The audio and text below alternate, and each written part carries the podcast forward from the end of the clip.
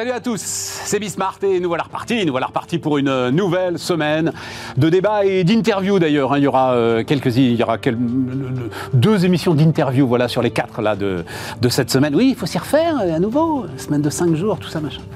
Euh, mais là, on va on va redémarrer la semaine euh, avec des débats, Euh, des débats. Alors, euh, certains d'entre eux, c'est juste qu'il n'y a pas eu l'occasion d'y revenir, mais c'est quand même. Enfin, on en a déjà d'ailleurs très largement parlé euh, autour de cette table. Tout ce qui se joue autour de l'emploi que je trouve quand même super intéressant. Évidemment, euh, la tech, toujours la tech, encore la tech, et toujours surtout le- l'IA générative, hein, euh, qui nous intéresse beaucoup et puis qui, ça y est, commence maintenant à rentrer dans la vie quotidienne des entreprises à une vitesse quand même assez sidérante.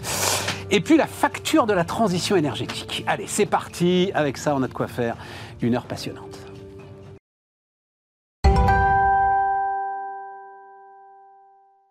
Autour de la table, François-Xavier Olivo. Salut euh, François-Xavier. Bonjour Stéphane. Directeur associé Initiative et Finance, la société d'investissement. Nicolas Van Bremerch. Salut euh, Nicolas. Fondateur de Spintank et président de Renaissance Numérique. Et Flavien Nevis. Salut Flavien, Bonjour. économiste. Directeur de CTLM, de l'Observatoire CTLM, c'est ça? Ouais. Oui. Oui. Pas de CTLM. C'est c'est la suite de ta... C'est la suite de ta carrière, à moins que tu deviennes gouverneur de la Banque Centrale Européenne. C'est un choix qui va s'offrir à toi dans quelques années, donc, euh, donc on verra ça. Ouais, les paradoxes de l'emploi. J'avais envie de démarrer avec ça, euh, les amis. J'ai pas eu le temps d'en parler la semaine dernière, mais euh, euh, personne n'arrive vraiment à se réjouir des bons chiffres de l'emploi. Je vais vous dire en fait ce qui m'a fait euh, réagir, réfléchir. C'est, alors j'en parle assez souvent parce que c'est la radio que j'écoute le matin, j'écoute euh, notamment François Langlais sur RTL.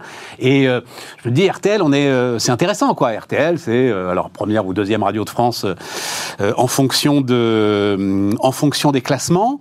Et donc je me dis, quand François Langlais parle de l'emploi sur une radio aussi importante le matin, il doit quand même, d'une certaine manière, essayer de dire que c'est une bonne nouvelle. Et bah, il n'y est pas arrivé. Et donc, il met en avant, alors euh, Flavien, je crois qu'on en a même déjà parlé ensemble, ce que mettent en avant les économistes, c'est-à-dire face à cette euh, hausse continue de l'emploi, il y a une baisse de la productivité, euh, hausse spectaculaire, hein, pour le coup spectaculaire, mais liée évidemment à la période Covid, des arrêts de travail, hausse de l'apprentissage, et les apprentis sont moins productifs que les salariés. Il y avait une troisième cause aussi sur la, cette création d'emplois sans croissance. Ah oui, les entreprises zombies. Ça, c'est quelque chose dont euh, euh, l'Institut Sapiens, Erwan Tison, euh, m'avait parlé le premier, effectivement. Si tu considères qu'il y a un stock de dizaines de milliers d'entreprises zombies qui ne vivent que sous perfusion de PGE, bah, il y a un certain nombre de salariés qui sont beaucoup moins productifs que ce qu'ils devraient être et qui, à un moment ou à un autre, quand même, vont être libérés sur le marché de l'emploi. Et tout ça, bah, ça faisait une espèce de cloche de morosité sur quand même un taux d'activité en France jamais vu depuis 1975. Qu'est-ce que tu dis de ça, Mais- mon cher Flavien, et toutes mes amitiés évidemment à François Langlais, que je respecte et j'admire énormément Moi, je dis que c'est passionnant. C'est passionnant parce qu'effectivement, en ce qui concerne l'emploi, il y a quand même il y a la théorie économique. Pendant très longtemps, on avait une corrélation qui était très claire entre le niveau d'activité et le taux de chômage. Pour le dire simplement, à partir de tel niveau de croissance en fonction des pays, des spécificités de chaque pays, on savait qu'on allait faire baisser le chômage. Alors en France, on est passé au début des années 60-70, il fallait 3-4% de croissance pour faire baisser le chômage. On est passé après à 2%, puis finalement à 1,5%. euh, Théorie économique, la loi d'Okun par exemple. Et, puis là, on- tout le monde est surpris, c'est-à-dire qu'on a une croissance qui est quasi nulle et on continue à créer des emplois dans, dans le secteur euh, privé de façon tout à fait considérable. Et c'est vrai que tout le monde s'interroge, mais pourquoi? Qu'est-ce qui se passe? Comment on en arrive là? C'est une bonne nouvelle, il faut pas quand même bouder son plaisir. C'est quand même une bonne On nouvelle. c'est-à-dire- le dire et on même. le voit d'ailleurs dans les, dans les préoccupations des Français, le, le chômage est, est devenu une préoccupation très secondaire par rapport au pouvoir d'achat, par rapport à plein de sujets. Et donc ça prouve bien qu'aujourd'hui, la situation sur le l'em- de l'emploi va beaucoup mieux. Il y a pou- les- raisons que tu as évoquées à l'instant pour, euh, pour, euh, pour expliquer finalement ce phénomène sont vraies. Je pense que c'est multifactoriel. Ce qui, ce qui est passionnant au fond et ce que cela montre, c'est qu'en en réalité, euh, la science économique n'est pas une science figée. C'est-à-dire que ce qui est vrai à un moment donné, ce qui est explicable à un moment donné, ne l'est plus après parce que les économies changent, les gens changent tout simplement, les entreprises changent et que aujourd'hui, bah, on a certainement besoin de moins de croissance pour créer des emplois. Alors effectivement, sur sur, sur le marché français. Quand on regarde par exemple le nombre d'alternants, on les a doublés en très peu de temps. Donc effectivement, ce sont des, des, personnes qui, des jeunes personnes qui sont, en emploi, mais oui, évidemment beaucoup moins productives. Bien sûr, évidemment. Donc c'est une partie d'explication. Ça explique pas tout. Alors je crois que la DARES l'avait estimé à 20% de, de l'explication de, de, la perte de productivité, mais ça, ça explique pas tout. Je pense aussi que le Covid a durablement changé le rapport au travail. Ça, on en mesurera les conséquences à long terme. C'est pas tout de suite, mais on voit bien, on le voit dans les entreprises et même dans le secteur public, on voit bien qu'il y a un rapport au travail qui a changé. Le travail, c'est pas toute sa vie. Les gens ont d'autres priorités. Ils aménagent leur temps de travail. Le télétravail aussi. Très clairement, le télétravail change la donne. Et donc, comme on est un petit peu moins productif, et ça, c'est une tendance qui ne s'est pas manifestée sur un ou deux trimestres, mais on voit que sur, depuis 2019, euh, on a quand même une baisse assez significative de la productivité. Ben, on a besoin de plus de monde pour faire le même travail. La vraie question, au fond, c'est à moyen, long terme, quelles sont les conséquences sur le niveau de vie, puisque on sait très bien que quand la productivité baisse, à la fin, ce sont les salaires réels qui sont impactés. Donc on créera moins de richesses, certainement un petit peu moins. Oui, mais euh, tu as plus de monde au travail. Oui, absolument. Et c'est un vrai sujet. Eh ben et, on se retrouve aujourd'hui avec cette situation incroyable qui est qu'avec 7% de chômeurs, on a des. On, ah bah là, on attaque le socle. Là. Eh oui, mais le problème, c'est que le socle, on devrait l'attaquer à 4% de oui, chômeurs. On Donc on a un, sujet autour de 3-4% de chômeurs qui finalement. On est dans une situation où, globalement, et se situe l'Allemagne ou les États-Unis, c'est-à-dire des vraies tensions sur le marché de l'emploi avec des entreprises qui cherchent à recruter et qui ne trouvent pas, comme si on était à 3 ou 4% de chômage, ce qui n'est malgré tout pas le cas. Nicolas, François-Xavier, François-Xavier. Euh, oui, moi je, voudrais revenir sur cette logique de productivité parce que c'est vrai que c'est paradoxal de voir cette, euh, cette hausse de l'emploi avec, euh, avec un, pays. Une baisse de productivité? Oui, on, vient quand même d'un point haut de productivité quand même. Hein. Ouais. C'est-à-dire qu'on est historiquement un pays qui est très productif, pas forcément pour des bonnes raisons. Et notamment, et il me semble que ce sont ces mauvaises raisons qui sont un peu corrigées par la politique actuelle. En fait, ce qui se passe, c'est qu'on avait des productivités très élevées, notamment par le fait qu'on avait un chômage assez élevé sur les bas salaires. Et donc, tu avais un effet mixte qui faisait qu'on était plus productif que, que, nos, que nos, voisins. Et, et cette partie-là, il me semble que les politiques euh, qui ont été menées et qui, pour le coup, sont à mettre au crédit du gouvernement, euh, sur, le, sur, le, sur les politiques de l'offre, sur euh, l'apprentissage notamment, euh, sur des politiques bah, de... Oui, il faut que tu ajoutes que tu, tu, tu, ne faisais pas rentrer sur le marché du travail avant 25 ans. Oui et que tu sortais à 55, 56, 57. Donc, effectivement, tu gardais une super productivité. Tu as une très bonne productivité. Mais tu foutais tout le monde dehors. Mais artificielle, on est d'accord. Avec un taux de chômage élevé. Et il me semble que c'est sur ce côté un peu artificiel de la productivité, en, travaillant plutôt sur des. Sur des il y a eu toute une série de, de, politiques qui ont été mises en place, y compris l'allègement de charges sur les bas salaires. Enfin, il y a eu beaucoup de choses qui ont été mises en place, et, la baisse des, impôts de production. Enfin, il, il me semble qu'on a quand même commencé à corriger un certain nombre de défauts du système français. Euh, que ça commence à se voir, et c'est tant mieux. Euh, parce qu'il y, a, voilà, y a un certain nombre de choses qui ont, qui ont, été, qui ont été, mises au carré sur, euh, sur, sur, l'emploi. Et, et, donc, je ne suis pas très inquiet par le fait que une productivité élevée soit, soit plus, plus, basse. Moi, ce qui me semble aussi sur le fait que les gens ne se soient pas encore complètement réjouis de ces résultats, je suis pas certain que tout le monde les considère comme étant euh, gravés dans le marbre et que les gens se, enfin en tout cas le, gouvernement se hmm. méfie pas un peu des 6 ou 12 prochains mois. Je pense que ne pas crier victoire trop tôt, c'est aussi euh, une forme de prudence par rapport à, par rapport à l'horizon. Non, alors je vais, en fait, les, les, chiffres de l'emploi ils sont tombés au matin du drame d'Annecy. Il y a ça aussi. Donc c'est ça qui a complètement paralysé, évidemment, la communication gouvernementale. Mais sur les chiffres précédents, ils se réjouissaient. Hein. Écoute, oui, se Mais ils sont les seuls à se réjouir. Moi, je, je, ne lis que, vas-y euh, Nicolas, je ne lis que, encore une fois, ce que je vous ai résumé euh, à travers euh, mon cher François Langlais. Oui, je pense qu'il n'y a que des paradoxes. C'est-à-dire que Renaissance, enfin Emmanuel Macron et son parti sont en mode nous sommes en route vers le plein emploi dans un récit très très volontaire, euh, oui, un peu wishful thinker, un peu euh, voilà. et tout autour, tout le monde euh, se dit mais qu'est-ce que c'est que ce truc? On n'arrive pas complètement à l'expliquer pleinement.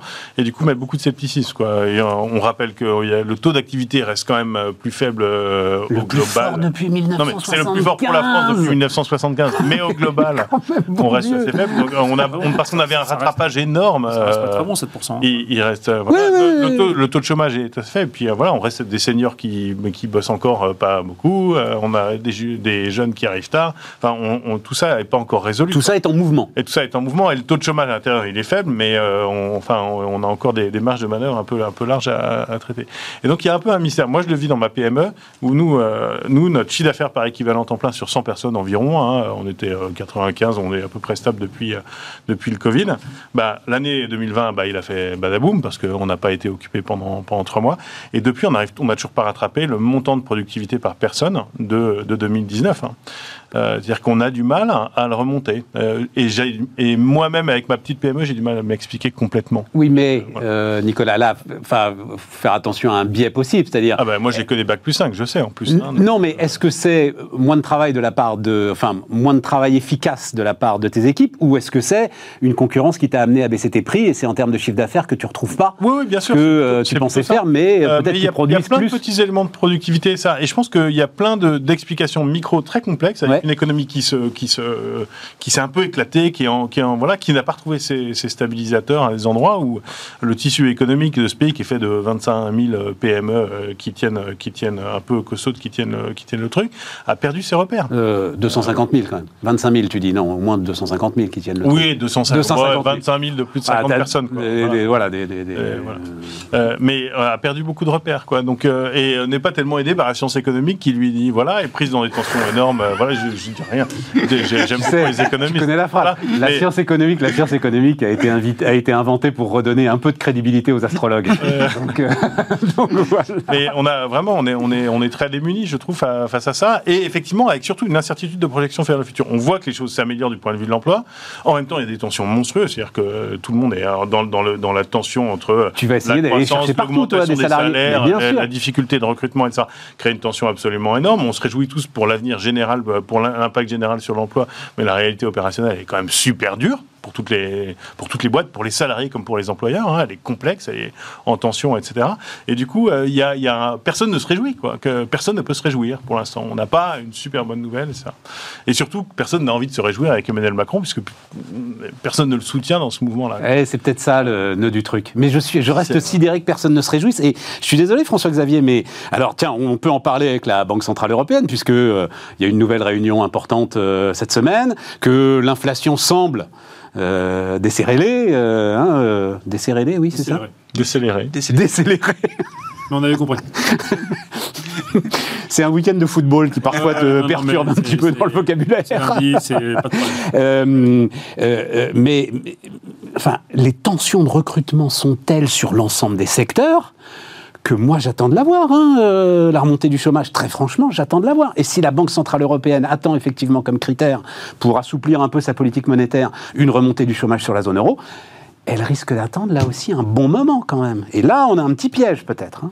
Oui, alors on, verra ce que, quelles, sont, quelles seront les décisions. Il y, a, il y a la Fed aux États-Unis cette semaine, donc c'est une grosse semaine banque centrale. Oui, mais restons sur notre banque centrale parce qu'on sent bien que c'est un peu Oui, oui, mais autant, sur, sur la BCE, il n'y a pas trop d'incertitude, c'est-à-dire qu'on attend un, relèvement euh, des taux cette semaine et puis certainement le mois prochain deux fois 25 points de base. En tout cas, c'est ce qui a été c'est ce qui a été dit ou ce qui, a, été... transmis au marché, on va dire comme ça, comme message. Donc il n'y a pas beaucoup de surprises. On voit quand même que les tensions inflationnistes sont en train de se réduire fortement. Ce qu'il faut regarder évidemment sont plutôt les indicateurs avancés, parce que quand on regarde euh, notamment les prix alimentaires, on a un, indicateur plutôt retardé. Évidemment. C'est pas très pertinent pour savoir ce qui peut se passer au cours des prochains mois. On voit globalement que les prix à la production sont en train, les, prix à la production sont en train de baisser. C'est vrai en Europe, c'est vrai en Chine. On voit qu'on a un ralentissement économique. La zone euro, qui aujourd'hui fait une croissance nulle dans le meilleur des cas, euh, on voit bien qu'on a une demande qui est en train de faiblir. Donc tout ça montre qu'effectivement, on est plutôt sur, sur la phase de, de ralentissement. On n'est pas en déflation, mais en désinflation. Et que ça va redonner un petit peu de, peu de marge de manœuvre à la BCE qui n'aura pas le, moi, je disais qu'elle attendait des signes sur l'emploi. Oui, mais ça, je ne suis pas sûr qu'elle les ait tout de suite. Alors, ah, ben non, elle les aura pas. C'est bien ça qui m'inquiète. Oui, il y a quand même certains secteurs sur lesquels on peut s'attendre à avoir euh, un, impact sur l'emploi. On peut parler du secteur de la construction, par exemple, où là, très clairement, les, entre, les, les, chefs d'entreprise dans le secteur de, la construction du bâtiment tirent la sonnette d'alarme en disant pour l'instant, on n'a pas encore euh, de, de, défaillance majeure, mais ça va arriver si ça continue comme ça. C'est pour ça qu'il y avait une, réclamé un plan de soutien au logement, à la construction en France qui n'est pas venu. Euh, on aura des secteurs qui vont souffrir plus que d'autres, très clairement. Est-ce qu'au global, ça va faire monter euh, significativement le chômage? J'en suis pas sûr. Je pense que... Moi, j'attends de voir les patrons du BTP licenciés. Hein. Ils ont un tel mal à recruter. Ouais, mais là, ça euh, devient très dur, hein, Stéphane. Franchement, quand, tu regardes les mises en chantier, franchement. quoi. Ah ouais, mais là, là c'est très très compliqué. Et les perspectives à un an sont pas bonnes du tout. Hein. Moi, je pense qu'on verra plus vite les, éléments sur l'inflation que sur le sur l'emploi. Euh, oui, mais si la BCE attend des éléments sur l'emploi, là, elle, va la provoquer profonde, la récession, avant d'avoir des éléments tangibles sur l'emploi. pas les éléments sur l'emploi, parce que mon hypothèse, c'est que les éléments sur l'inflation arriveront plus vite. On a quand même des effets de base qui sont très forts par rapport à 2022. Euh, on a eu encore, il y a eu plusieurs phases de l'inflation. Euh, containers, énergie et alimentaire. Et donc là, on, là vraiment tout, tout, tout s'est déjà inversé ou est en train de s'inverser, notamment la partie alimentaire qui était vraiment le dernier, euh, le dernier facteur qui a, qui, a, continué ou alimenté la hausse des prix au premier semestre. Euh, je m'attends à avoir, à avoir un reflux euh, assez rapide et, donc, et donc c'est qui, les questions des les questions le patron se posera beaucoup plus tôt que que, que, prévu. Qu'on ne le pense pour le monde central. C'est le patron de Panzani ce week-end ou de Barilla, je ne sais plus, qui a dit qu'il baissait les prix des pâtes là. Euh... Ah, j'ai pas vu ça. Ouais, une, gros, une grosse marque. Je voilà, une grosse marque. Je pense que ce n'est que le début. Enfin, on verra. En fait, déjà, en tout cas, euh, plus exactement, ça va être un bon test pour la concurrence. Question. On verra. Les, les, marges ont été assez, assez largement augmentées euh, depuis, enfin, à la faveur de la hausse des prix, et donc la question est de savoir si elles vont rebaisser. Et ça va être donc une, mesure de la concurrence et, du, et de l'efficacité du marché. Ça va être intéressant. Ah. Ouais. ah la main invisible. La main ah, invisible. La main invisible. Nicolas, un mot là-dessus, parce que je veux dire aussi quelques mots sur le RSA, parce que euh, euh, là, visiblement, ça va être l'affaire de, des semaines qui viennent. Euh, attaquer le socle, donc je vous rappelle les chiffres, 15% hein, des allocataires du RSA le sont depuis plus de 10 ans. Donc ça, c'est Cour des comptes 2019, hein, le rapport de 2019 de la Cour des comptes. 36% de ces allocataires le sont depuis plus de 5 ans, et on monte à 61% quand même des allocataires qui le sont depuis plus de 2 ans. C'est la nouvelle séquence qui vient. Euh, Nicolas, je ne sais pas comment est-ce que tu vois ça. là-dessus. Pas du tout spécialiste. et en, et en tant que citoyen, l'idée, parce que ça va se jouer beaucoup là-dessus quand même. Hein. L'idée de cette fameuse activité plus ou moins obligatoire, on sent bien, que le gouvernement hésite là-dessus. Moi, j'aime bien la ligne de Gilles Berset, euh, qui est que globalement, il faut que tous collectivement, on se mette à travailler plus. Et il y a un moment, il va falloir attaquer les allocataires du RSA qui sont un peu dans les marges et qui les remettre en activité. C'est 2 millions de personnes. La hein, question, c'est un peu par quoi tu commences. Euh, et toi, si tu as, si as un marché et, et trouver le bon moment, est-ce que c'est quand, est-ce que ça intervient au bon moment pour, accompagner ça? Voilà, il y a aussi une autre statistique sur le RSA, c'est le taux de non-recours, hein, qui est quand même aussi assez 30%. faible. Les grosses difficultés d'accès, euh, voilà. Et donc, euh, s'ils arrivent à mener ça bien, hein, euh, mais un meilleur accès, parce qu'au RSA, c'est très compliqué hein, de toucher son RSA pour plein de gens. Donc, si tu as un meilleur accès, et puis en même temps, on, remet vraiment en route vers l'activité, oui, l'objectif est, louable. Politiquement, comment c'est une réforme super touchy, parce qu'effectivement, tu peux augmenter le nombre d'allocataires de 30% si tu réduis significativement non-recours. Et surtout, dans France Travail, ils vont tous aller s'inscrire à l'équivalent de Pôle emploi. Ce ne sera pas Pôle emploi, mais ce sera France Travail. Tu te retrouves du jour au lendemain avec 2 millions de chômeurs en plus. Hein. Enfin, pas 2 millions, parce qu'il y en a une bonne moitié qui sont inscrits à Pôle emploi, mais 1 million de chômeurs en plus. Oui. Ils ne sont pas tous chômeurs, mais... non, c'est pour ça, sur les 2 millions d'allocataires, tu en as 1 million qui ne sont pas en recherche active, qui ne sont pas inscrits à Pôle emploi. Ça ne changera rien. Là, il va falloir faire euh, preuve d'un tout petit peu de pédagogie euh, dans les chiffres. C'est pour ça, moi, je le dis depuis 15 ans, hein, les seuls chiffres qu'il faut regarder, c'est les chiffres de l'INSEE. Ça ne va rien changer aux chiffres de l'INSEE, qui mesurent la réalité du chômage, quels que soient les organismes qui calculent ce chômage. En revanche, ça va changer les chiffres de Pôle emploi. Oui, sur, sur, sur, le RSA ex-RMI, il hein, faut le rappeler. Hein. Pourquoi je dis ça? Parce que dans RMI, il y avait revenu minimum d'insertion. C'est-à-dire que l'idée, c'était effectivement d'être dans une transition avec l'objectif d'être inséré sur le marché du travail. On voit que ce volet-là, il n'a pas bien fonctionné. Euh, donc, évidemment, euh, le point qu'on évoquait tout à l'heure, sur 7% de chômeurs, etc., même s'ils ne sont pas tous comptabilisés dans, dans, le taux de chômage. Ah, sur les 7%, si, ils y sont. Oui. Ils y sont, Flavien. Ça, c'est le 7. Non, non, mais il faut être super précis là-dessus. C'est le chiffre INSEE. Euh, oui, ils ne sont pas à Pôle emploi, ils ne sont pas inscrits à Pôle emploi, ils sont, ils sont dans les chiffres de l'INSEE, ils ne sont pas inscrits à Pôle emploi. Mais ce que je veux dire, c'est qu'en en fait, si on veut retrouver effectivement euh, qu'on ait moins de tension sur le marché du travail, il faut absolument qu'on ait de nouveau bah, ces personnes qui soient en recherche active d'emploi, ce qui n'est pas le cas aujourd'hui. Il y, a, un piège, il y a deux pièges à éviter. Le premier piège, c'est de dire euh, c'est tous des feignants, et pour ça, le gouvernement qui dit on va, on va s'en occuper auprès de l'opinion publique, je pense que c'est assez porteur parce que l'image que peut, avoir l'opinion publique, c'est des gens qui cherchent pas, ils profitent du système, ils profitent de telle aide, telle aide, etc. Voilà, donc c'est donc c'est plutôt porteur de le dire, de, le présenter comme ça en disant on va, on va s'occuper d'eux. En réalité, là, je, parle en connaissant. Tant qu'élu local. oui, pour, pour la plupart, ce sont des gens qui sont très très très éloignés de l'emploi. Quand on les voit arriver dans les chantiers d'insertion quand on les voit arriver le matin, je dis même pas arriver à l'heure, on se dit super, une première victoire, ils, viennent. Donc ce sont des gens qui sont leur employabilité à l'instant T, pour beaucoup d'entre eux, elle est quasi nulle. Donc, il faut prendre un travail d'accompagnement. C'est vraiment du, travail individuel. C'est un travail colossal, en fait. Et, donc, il faut, sortir un peu des, facilités de langage. Il n'y a qu'à Faucon, on va faire ceci, on va les sanctionner, etc. Parce que ce ne sont pas des gens qui, euh, qui roulent au volant de, de, berline allemande et qui profitent du système tel qu'on peut l'entendre quelquefois dans les débats sur les réseaux sociaux, etc. Par contre, c'est un vrai sujet. Parce que ce sont des gens qui sont très éloignés de l'emploi, qui survivent en quelque sorte. Alors, ils survivent, il y a, le système de solidarité fonctionne, mais malgré tout, aujourd'hui, l'insertion ne fonctionne pas et c'est très compliqué. Je ne sais pas si la réforme France Travail va permettre euh, d'améliorer les choses, étant entendu qu'en plus, on va mettre sous tutelle les missions locales qui font un travail remarquable sous la tutelle de Pôle emploi. Ça, c'est un sujet qui énerve beaucoup les élus locaux, parce que les missions locales avaient une spécificité, elles s'occupaient des jeunes avec un accompagnement très personnalisé. Et euh, malheureusement, j'ai l'impression que France Travail va changer un peu ça. Parce que moi, ce, ce que j'ai entendu, ce qu'on m'a dit, expliqué, euh, bah, Thibaut Guilluy il vient régulièrement sur Bismarck d'ailleurs, hein, avec euh, Arnaud Ardouin. Donc euh, Thibaut Guilluy, c'est le haut commissaire au travail qui est en charge de toute cette architecture France Travail. C'est que justement, on tenait compte des erreurs commises au moment de la création de Pôle emploi, et donc de la fusion de la NPE et de l'UNEDIC qui en fait n'avait absolument rien à voir. Il n'y a pas de fusion. Il y a vraiment une mise en commun de moyens, enfin, et pas de mise sous tutelle. Enfin, en tout ah, cas, c'est comme ça qu'ils le, le vivent comme une le vivent comme une mise sous tutelle. Absolument. on verra ça. Le jeune qui cherche du boulot, qui est un peu éloigné, qui est un peu, qui a des difficultés, il faudra d'abord qu'il passe effectivement chez Pôle Emploi avant de venir à la mission locale. Où là, il y a des gens qui sont formés juste pour ça, sur, une mission sur les jeunes. Donc, voilà. En bon.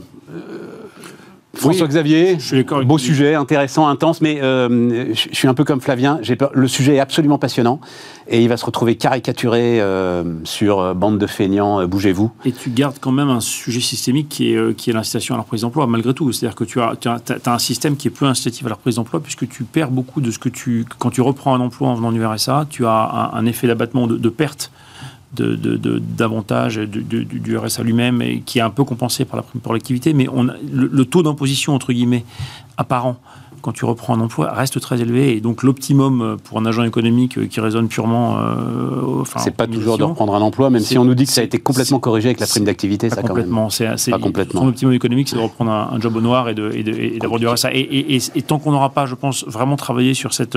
La ah oui, tu veux dire avec un job au noir Ah, ah oui, d'accord. Job au noir, d'accord. Mais si tu parles des populations dont parlait Flavien, c'est-à-dire ces gars qui sont vraiment totalement éloignés de l'emploi, là, les 600 balles par mois, en fait, tu les dépasses très très vite. Je sur le fait qu'il y a vraiment plein plein de gradations. D'ailleurs, c'est ce que tu donnes dans tes stats. Hein. Euh, enfin, les, les 15% qui font, sont effectivement depuis 10 ans au RSA, c'est certainement des gens et clairement qui sont très éloignés de l'emploi. Et donc là, il y a absolument besoin d'un accompagnement social. Ça, ça, tu pourras pas passer outre.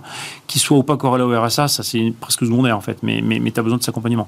En revanche, tu as, tout un espèce de halo. Quand même 300 000 personnes, hein, c'est pas rien. Hein. Ouais, mais tu as un, un, halo de personnes qui sont entre le RSA et l'emploi euh, entre le chômage et pas le chômage, qui, et, qui, qui, dont, qui optimise, mais c'est pas du tout un reproche. Ils, ils, optimisent en agent économique yes, absolument. Euh, de l'emploi, pas de l'emploi, du chômage, du RSA, et, on a un système qui est ultra complexe, ultra intrusif qu'on aurait vraiment besoin de travailler en profondeur euh, avec des logiques voilà de, moi je en tout cas je milite pour la fusion de RSA prime pour l'activité impôt sur le revenu dans un logique de continuum avec une flat tax et un, et un revenu universel comme tu le sais donc c'est le schéma qui est poussé par Génération. Oui, mais on ne va pas rentrer sur le. Non, non, je, te le rappelais juste comme ça, histoire de remettre une pièce dans le cochonnet, mais là, c'est pour. On ne va pas euh, rentrer. On refera une interview tous les deux sur le revenu universel. L'idée, c'est qu'on peut faire beaucoup plus simple, beaucoup plus efficace, à mon humble avis. Allez, on marque une pause et euh, on va parler de la tech.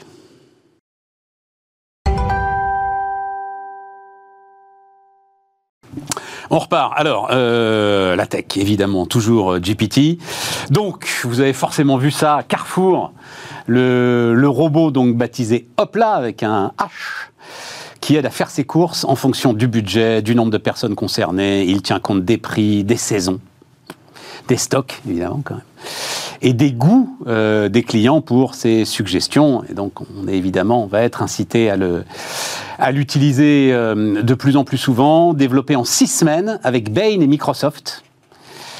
Ça m'intéresse, ça aussi. Alors, juste euh, commentaire dans les échos du DSI d'Auchan.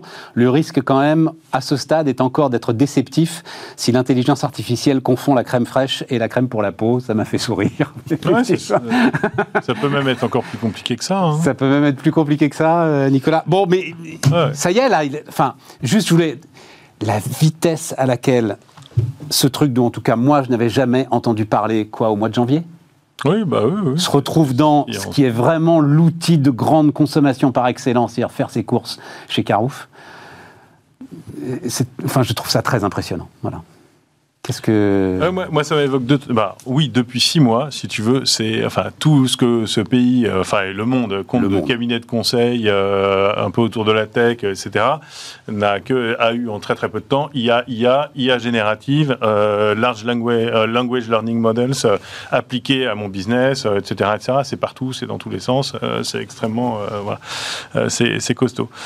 en même temps, il y a un, et donc effectivement, et le sujet, c'est d'expérimenter vite. Ce qu'on avait un peu oublié dans la tech, on était beaucoup allé dans, dans, le back-office, dans la deep tech, dans le cloud, dans les sujets de sécurité, dans la cyber, dans la, on parlait plus que de ça. On a un peu oublié, le consommateur, hein. on avait l'interface, et là tout d'un coup, on se rend compte que, ah oui, le facteur clé de succès, euh, c'est la dynamique de consumérisation de la tech, donc c'est... Euh, je, me rends, je dois rencontrer les utilisateurs euh, et tester à large échelle. Et, donc, et donc là, on est dans cette dynamique à nouveau. Et après, moi, je, Carrefour, euh, Hopla, euh, Bain et Microsoft, je ne sais pas du tout. Il faut tester le truc, comprendre, etc. À mon avis, c'est très compliqué pour tout le monde. Parce que le paradoxe, c'est qu'on a quand même des outils d'IA générative qui n'ont pas de mise en contexte. Donc oui, le vrai problème, c'est que euh, ton, ton LLM, là, ton chat GPT euh, ou ton, ou ton... Large Language Model, il faut qu'il ait un large language...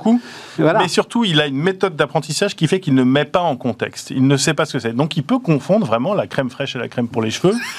tu, si ça se trouve, il va peut-être te recommander des œufs. De, enfin, c'est le grotesque ouais, GPT, les œufs de vache. Tu vois, euh, je, voilà, c'est. il a des éléments de, que le consommateur pourrait comprendre, croire comme des éléments faisant partie d'un common sense, tu vois, d'un sens commun, qu'il n'a pas du tout. Ouais, mais il aura les stocks de Carrefour. Il n'y a pas de vache dans les stocks de Carrefour, ça nous protège de ça. Oui, mais tout, je pense que pour être vraiment efficace, il faut qu'il aille chercher au-delà de la data des stocks de Carrefour. Si c'est juste un outil d'optimisation des stocks de la data euh, de Carrefour, c'est pas quelque chose qui dit ah bah tout ce qu'on a en stock, voilà ce que tu vas faire avec des avec des recettes de cuisine. Justement, l'idée de l'IA et de, ce que j'ai compris du projet, c'est que c'est fondé sur un, c'est qui va au-delà. C'est un LLM quoi. il, tu peux dialoguer avec lui et tu crois que c'est quelqu'un, euh, c'est pas un, agent conversationnel bêta, comme il y en a déjà eu des tonnes, qui va taper dans les stocks un peu de Carrefour. C'est aucun intérêt, ou d'Auchan, aucun intérêt. Euh, c'est justement que tu peux lui poser des questions en langage naturel en disant Ah ben tiens, j'ai ceci, ceci, cela, qu'est-ce que tu pourrais me suggérer d'eux? Et qu'il va répondre. Et ça, c'est une promesse incroyable, mais quasi impossible à tenir de manière sérieuse. Pour autant, tout le monde teste, tout le monde teste, et donc c'est intéressant. Il faut tester. Enfin, il faut y aller. Ouais, mais là, c'est plus qu'un test, Nicolas, c'est Carrefour. Oui, mais c'est Carrefour et ils le rendent public, quoi. Oui, Donc euh, ils y vont. Ils le rendent public à large échelle, mais je pense avec euh, on va le mettre, on va essayer de ne pas le mettre au cœur de la relation partout tout le temps, parce qu'ils peuvent pas, euh, et que c'est trop compliqué. Mais oui, voilà. Et puis ils vont voir un mécanisme d'option, parce que je pense que tu vois aujourd'hui des gens se balader avec des IA dans les dans les rayons, et donc le risque c'est la désintermédiation, et donc il faut se. Ah oui, ils sont. Ah oui. Euh, bah, ils vont pas envie que euh, déjà euh, que, d'autres personnes avec leur smartphone aient plus d'intelligence de recommandation et d'orientation le cloud, il est dans les rayons aujourd'hui avec ton smartphone. Un peu de marche quand même, non euh, Avant que. Bah, ça va vite. Ça, la vitesse d'adoption de ChatGPT a mis moi, beaucoup de monde. Et j'ai pas vu, j'ai pas eu l'impression. Moi, je pense que la, la, profondeur de la rupture et de son impact, il n'est pas tellement là aujourd'hui dans l'IA. Hein. Enfin, ça va prendre du temps avant que chaque personne dans les rayons euh, ait un ChatGPT à côté de lui qui lui dise ah, bah, tiens, qu'est-ce que je pourrais faire aujourd'hui, euh, etc. avec ceci, avec cela. voilà. Euh, ça, ça va prendre du temps. Elle est plutôt en amont, elle est plutôt l'IA, elle est ailleurs aujourd'hui. La révolution de l'IA, hein, elle est dans tous les process métiers, elle est, enfin, elle est à plein d'autres endroits.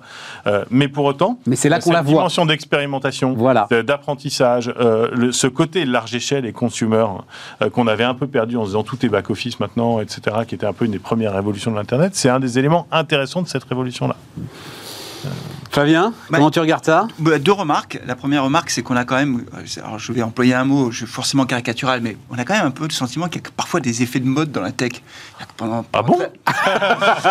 Mais, En fait, mais des effets de mode qui peuvent se traduire par des, dizaines ou des centaines de milliards d'euros de capitalisation en bourse en ah, fonction ça, de oui. métier Donc euh, c'est assez. Non, mais c'est fascinant quand On se souvient du jus d'orange dans la blockchain. Ça devait être 2019 dans ces eaux-là. Le métavers. Bon, maintenant l'IA, l'IA effectivement. C'est pas pareil. C'est pas pareil. mais on dit chaque, chaque, fois, on dit à chaque fois, c'est pas pareil. Non, non, non, c'est pas ça pour le métavers. Tout le monde a dit. pour la, pour la blockchain, on, on a beaucoup écrit quand même sur la blockchain. On a beaucoup lu. Mais bon, passons. Oui, mais elle est sur toujours là. C'est pas comparable quand même. Tu peux pas comparer. Je suis d'accord. Je suis d'accord. Moi, je sors le métavers du truc là. J'ai toujours pas compris à quoi ça servait. Mais les deux autres, tu comprends quand même du métavers malgré tout. Bon, mais c'est pas tout à fait pareil. Je suis assez d'accord. Je pense effectivement que euh, l'impact à long terme de l'IA se verra dans d'autres secteurs que celui qu'on vient d'évoquer. Au fond, pour, pour, pour le consommateur, la question c'est de savoir quelle est la création de valeur. On parle beaucoup de création de valeur pour les entreprises, mais il faut en parler aussi pour les consommateurs. Qu'est-ce que ça m'apporte comme valeur, moi, en tant que client? Il n'y a, a, pas 36 possibilités. Il y a la valeur de ça me fait gagner du temps réellement. C'est-à-dire qu'une nouvelle technologie arrive et moi, en tant que consommateur, moi, je, fais très attention à ça. Je pense que le temps dans nos sociétés modernes, c'est un élément absolument clé, c'est un déterminant majeur dans la mobilité, les canaux de distribution, c'est le temps. On n'a pas le temps, on est tout le temps pressé. Donc, qu'est-ce qui me fait gagner du temps? Donc ça, c'est une vraie création de valeur pour, pour, le consommateur. Et la deuxième, la deuxième création de valeur, c'est l'expérience client. Est-ce que c'est une expérience client inouïe d'avoir une IA avec lui qui va lui dire non, fais ci, fais ça, fais... Je suis pas sûr. Il faudra voir au, au, fil du temps. Ce qui est sûr, c'est pas personnaliser le truc, mais quand tu as quatre gamins à nourrir, euh, ouais, c'est peut-être quand même une expérience unique. D'avoir quelqu'un qui te pour t'éviter le purée poisson pané, si tu veux. Oui, oui, peut-être, peut-être, je sais pas. Bon, je referme la parenthèse. Mais... Pour moi, c'est à mettre en regard du moteur de recherche de, des recettes de cuisine. Aujourd'hui, on est arrivé à un optimum merdique sur les recettes de cuisine. J'ai envie, j'ai, qu'est-ce que j'ai dans mon frigo? Qu'est-ce que j'ai comme inspiration? La réponse d'Internet, qui était quand même, je vais t'aider à trouver le truc, est merdique, ne marche plus. On est d'accord. Et l'IA peut venir apporter quelque chose. Il y a un moment de, de création de valeur très intéressant là-dedans. Dans, euh, tiens, euh, quelle course, quelle recette, quelle inspiration, comment gérer ça, etc. Ou un compagnon. Il est évident qu'on va avoir une innovation dans le domaine très forte. Quoi. Et que l'optimum euh, marmiton Google aujourd'hui ne, ne, fonctionne pas. C'est, il est pollué par excès de recherche, de SEO. Enfin, c'est, on a trouvé un mauvais optimum économique. Et, et, le, et les, d'ailleurs, les distributeurs ne, savent pas faire, ne, n'ont pas de lien avec les recettes de cuisine, les courses. Il n'y a pas de connexion. La promesse du frigo connecté. Hein. Mais ça dire, attends, attends, Nicolas, parce que tu il y a quelque chose qui peut se créer. Tu dis un truc super important. Ça veut dire avec le, SEO, ça veut dire qu'il faut que, en l'occurrence Carrefour, et c'est un peu ce que tu me disais, mais ceux qui vont développer ces modèles acceptent de lâcher prise. Ah bah... Pour que ce soit pas une nouvelle façon de pousser parce que c'est ça, en fait, ah le bah, sujet. C'est que l'ensemble de ce système pousse des produits dont, de toute façon, on n'a pas envie. Et la preuve, euh, ils n'arrivent pas à les vendre. Donc, c'est pas par hasard s'ils n'arrivent pas à les vendre. Donc, il faut que ce soit honnête, agnostique, enfin voilà, supprimer tous les biais business qu'il peut y avoir dans l'ensemble du bah, système. Ça sera compliqué de supprimer tous les biais business. Pas tous, mais on va dire un euh, certain nombre. Quoi, quand même. Et à mon avis, il va y avoir des nouveaux infomédias, de nouveaux intermédiaires qui vont s'appuyer sur de l'IA qui vont apparaître. Et le sujet de Carrefour, c'est de ne pas se faire prendre de cours. Donc c'est d'expérimenter lui-même, de comprendre, d'observer, de regarder comment ça marche, etc. pour ne pas se retrouver euh, avec un, un Yuka euh, mêlé avec de, de l'IA. Euh, qui, qui viendrait prendre le pouvoir dans la relation versus, versus le distributeur. Et je pense que c'est ça leur, leur, leur, leur, travail stratégique à eux. mais pour autant, est-ce que leur réponse est la bonne et est-ce qu'il y a une mode? Il y a une accélération, il y a une mode, il y a un effet, mais on est sur quelque chose d'assez profond. Hein. Ce que je trouve très intéressant, c'est que c'est pour moi vraiment une opportunité pour les distributeurs d'arriver à se différencier et d'arriver à créer de la valeur autour de, voilà, autour de leur modèle historique. Le modèle historique, c'est on vend, des, on vend des produits dans les rayons et donc on est en gros en concurrence avec les voisins par le prix. Mmh. Et c'est très difficile de se différencier mmh. dans, la, grande distribution. Mmh.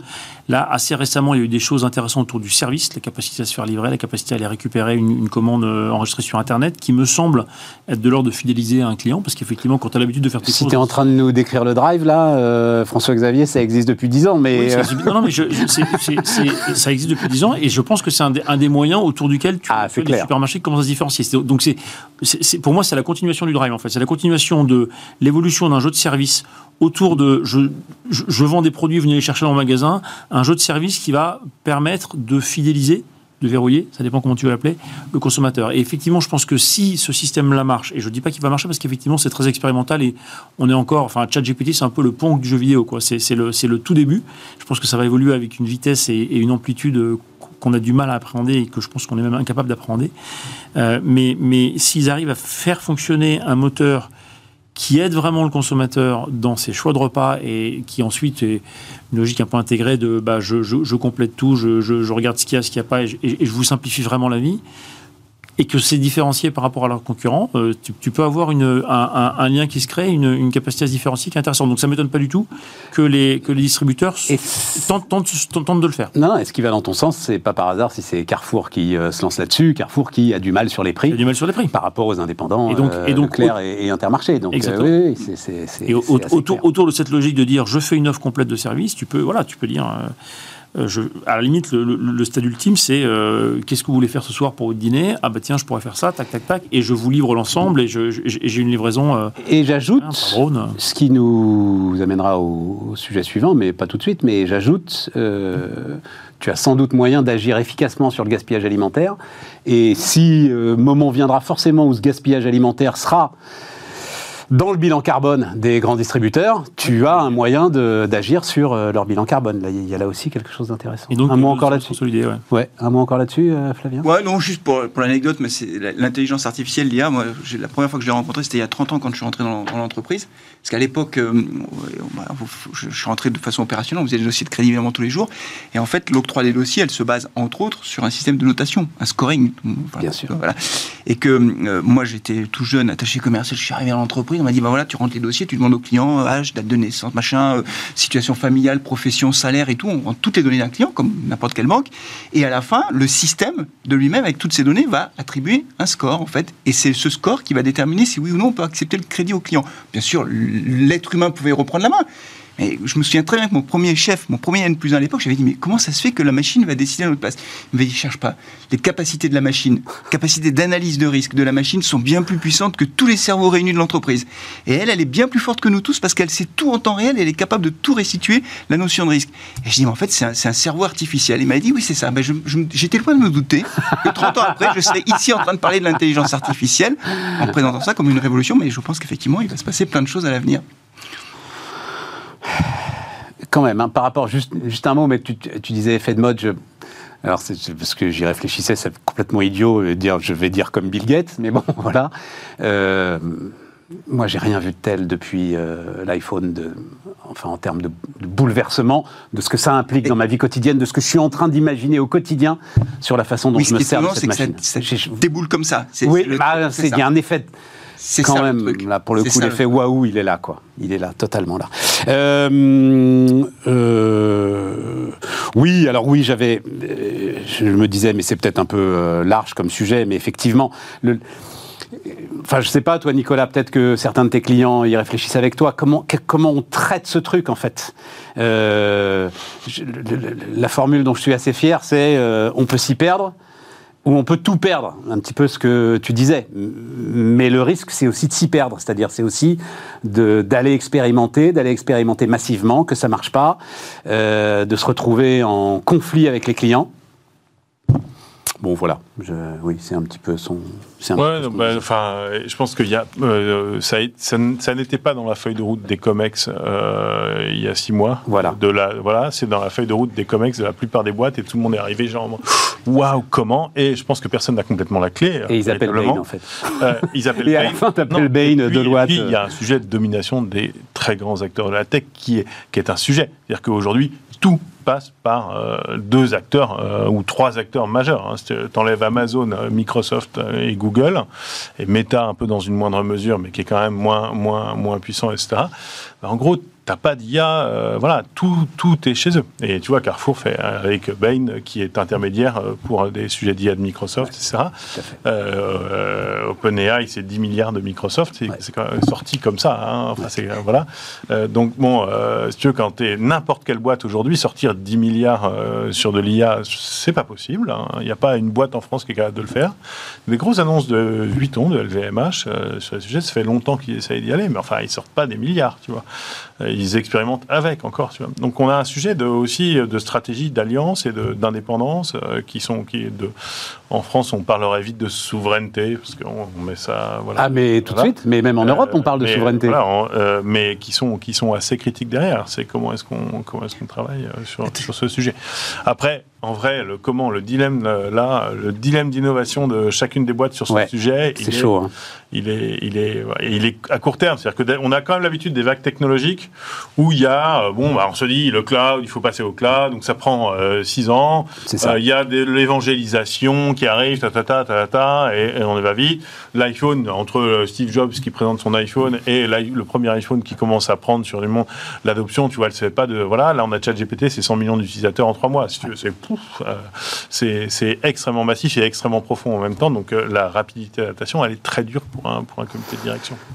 La tech américaine quand même. Hein. Enfin, c'est quand même incroyable comme. Enfin, je veux dire. Ah, l'Amérique est toujours ah, là. L'Amérique est toujours là. Elle sera toujours là. Hein. Ah, ça, ils ont la monnaie du monde, mais ils ont ah, aussi la tech du monde. Hein. là, tu prêches un convaincu. Ah, mais c'est quand même incroyable. Quoi. Et dans tes boîtes, dans puisque enfin c'est de de nous trois, c'est peut-être toi qui en vois le plus quand même, euh, euh, François Xavier, même si moi j'en vois un certain nombre, mais euh, moi je sais que niveau ETI, c'est quelque chose qui remonte avec un immense point d'interrogation. Hein.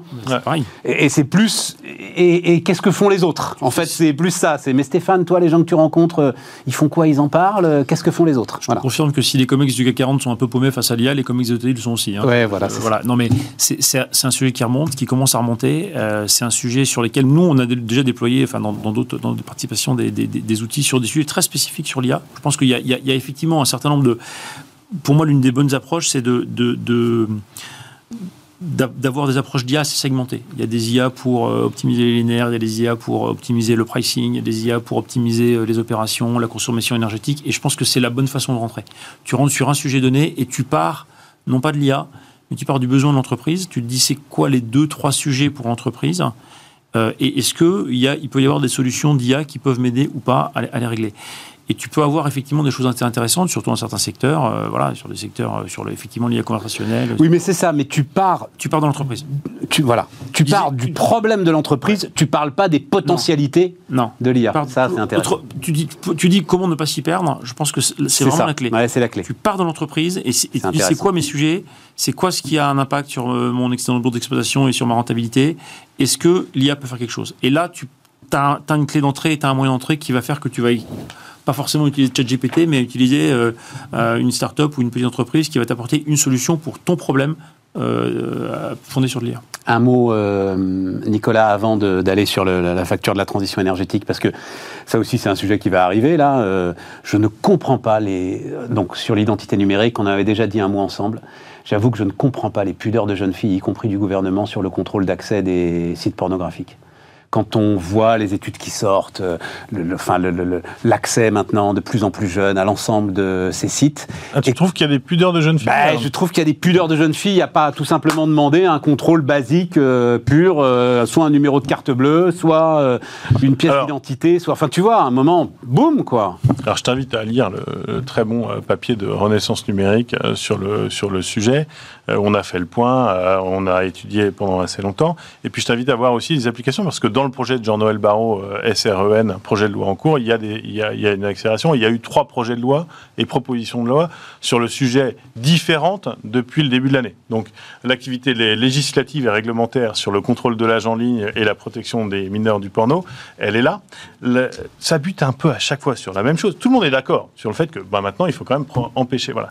Mais permettre aux gens, vérifier que quelqu'un, quand il est sur Internet, c'est bien lui qui est derrière un écran et que c'est lui euh, qui a tel âge ou pas tel âge, en respectant un tout petit peu euh, la liberté d'aller et venir et la certification de chacun, c'est un peu complexe.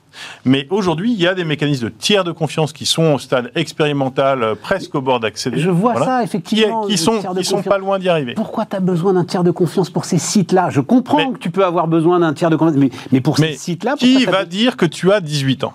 Tu vas, euh, toi Stéphane, tu es un peu le samedi après-midi, bah, une carte d'identité comme on fait pour City Scoot, euh, tu vois euh, Nicolas, à un moment, City Scoot, j'ai envie de prendre un scooter électrique, il faut que je balance une carte d'identité qui prouve que c'est moi.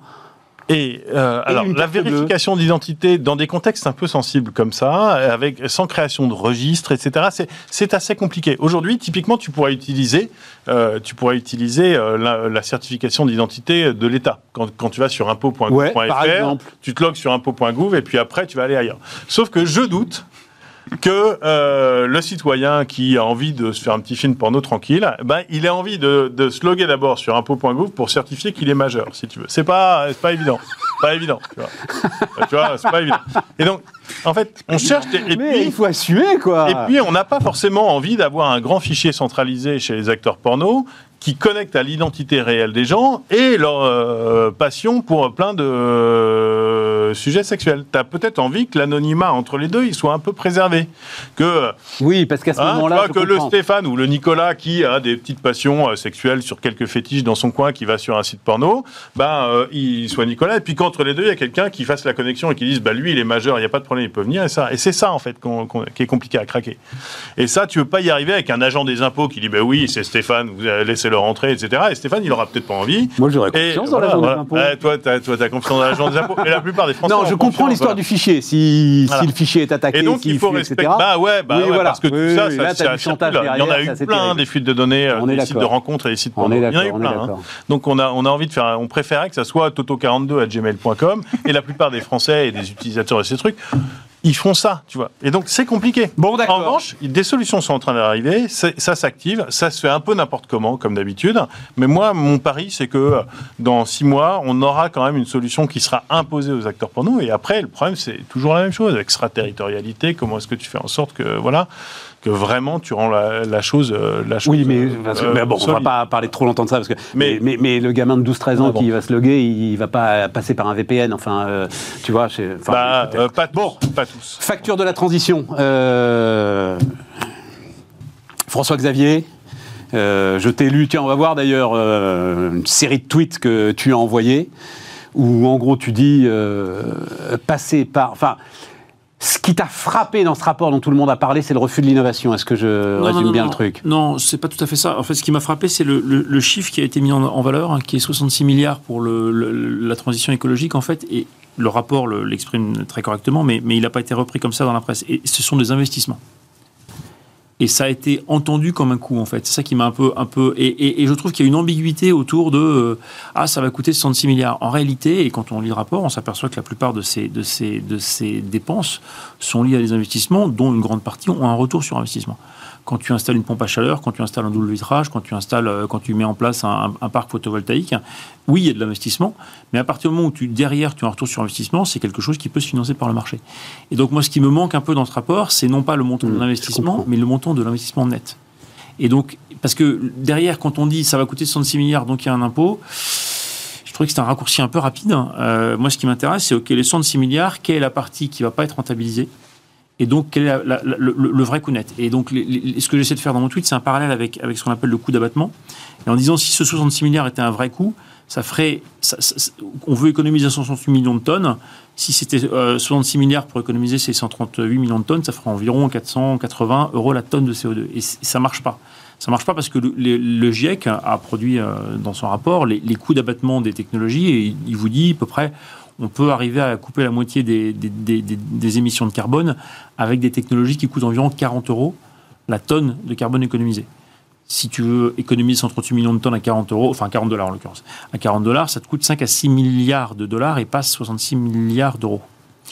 Bah, à la limite, rentrons pas sur le parce que le chiffrage me semble. Mais j'aime bien euh, effectivement ton histoire de investissement net, c'est-à-dire c'est ça la question. Voilà, c'est ça la question. C'est ça la question, et, c'est ça qui manque. Ce qui doit relever de la seule puissance publique, sachant que tout le reste sachant que peut relever du marché. Oui, et encore, tu peux même le faire relever du marché si tu, encore une fois, si tu mets en place un prix du carbone. C'est-à-dire que tout ce qui est trop cher en termes de carbone pour être. Mais, ça, on tombe sur un truc, il faut qu'il soit mondial ce prix du carbone. Mais non, mais il est déjà en place le prix du carbone. Hein. Euh, sur tout le système ETS en, Europe, il te prend le carbone autour de 80 euros pour, beaucoup d'industries. Euh, en France, euh, il y a une taxe carbone qui s'applique au carburant à 44,60 euros. Donc, donc, donc, en fait, il y, a, déjà en place un certain nombre de mécanismes de taxation de carbone. Il faut laisser le temps qu'ils se mettent en place. Il faut simplifier un certain nombre de. de, de, tu as vu François Xavier, on en parlera mercredi, puisque Denis Ferrand viendra nous voir mercredi la note de Rexecode sur euh, les dégâts en fait considérables que sont en train de faire à la compétitivité de l'industrie européenne l'ensemble de ce système de taxation carbone à partir du moment où il n'est pas mondial. Mais tu peux, tu peux. Donc voilà. Je, ne te dis pas qu'il ne faut pas avoir des mécanismes d'ajustement. Je pense que la taxation carbone, elle peut se faire aussi à la consommation, ce qui permet de couvrir à la fois les, importations et, le, et, les productions locales. Euh, la taxation carbone, carbone, elle doit être redistribuée. Donc oui, il y a plein de défauts au système actuel et oui, ils peuvent être corrigés. Mais encore une fois, le, meilleur mécanisme pour allouer. En fait, la question, c'est comment tu alloues de manière optimale tes dépenses euh, aux, émissions de carbone. C'est ça la vraie question. Et en fait, tu le fais en allant chercher d'abord les, les technologies, quelles qu'elles soient, qui sont les plus rentables, qui coûtent le moins cher à la tonne de carbone économisée je veux allouer mon capital à ce qui est le plus puissant en termes d'économie de tonne de carbone. Et ça, tu as deux façons de le faire. Tu as une façon qui est centralisée en disant euh, je suis l'État, je suis omniscient et euh, je vais décider qu'on va mettre tant dans euh, le génie civil, etc. Ça, c'est un peu. Enfin, c'est pas tout à fait l'idée qui est, qui, est, Ou tu laisses le marché arbitrer. Ou tu laisses le marché arbitrer et tu lui donnes les bons outils pour arbitrer et tu fais qu'il arbitre naturellement. Je te dis pas que les outils sont simples à mettre en place. Hein. Je te dis pas qu'ils sont simples. Mais en revanche, travailler sur cette mise en place d'outils, redistribuer encore une fois les produits pour ne pas nuire à la compétitivité parce que tu ne le fais pas pour euh, remplir les, fonds de tiroir de Bercy, tu le fais pour euh, redistribuer aux agents économiques de façon juste à distordre l'échelle des prix sans forcément euh, en faire une recette publique. Si tu fais ça, tu peux le faire sans nuire à la compétitivité, sans nuire au pouvoir d'achat. Il faut bien le faire. Et c'est pour moi c'est ça le sujet. C'est pas tellement de d'avoir une politique centralisée qui, qui, qui, est censée euh, euh, allouer des capitaux par la main puissante de l'État. C'est plutôt laisser à la main visible du marché agir. On y revient. en fonction avec des bons incitatifs de. Flavien. Oui, alors d'une façon plus large, au-delà effectivement des émissions carbone, la transition écologique a un coût qui est qui, est important et qui sera de plus en plus important. Mais quand on parle de coûts, on parle souvent, et c'est logique, de coûts financiers, mais il y a aussi les, coûts sociaux, en fait. Quel, impact social Moi, je suis très frappé, par exemple, sur les conséquences de, la loi climat et résilience. Euh, on a beaucoup parlé euh, du, zéro artificialisation net. Euh, quand on regarde la réglementation environnementale 2020 qui s'applique au secteur du bâtiment, donc c'est les normes à respecter sur les, constructions neuves, quand, quand on organise la pénurie de foncier avec le zéro artificialisation net, c'est-à-dire on organise vraiment la pénurie de foncier, on a un pays qui est très peu densément peuplé, et on dit on veut plus de zones à urbaniser mécaniquement, tu tires les prix du foncier vers le haut. Les prix s'envolent. Le, prix du foncier, le peu de foncier qui reste, il s'envole. En parallèle, tu as, pour de bonnes raisons, des normes environnementales sur, les coûts de, sur la construction qui sont drastiques et qui renchérissent en gros de 8 à 10% le coût de construction. Le foncier s'envole, la construction s'envole. Résultat des courses, le prix de l'immobilier s'envole. Les jeunes ne peuvent plus devenir primo-accédants. C'est inaccessible pour eux.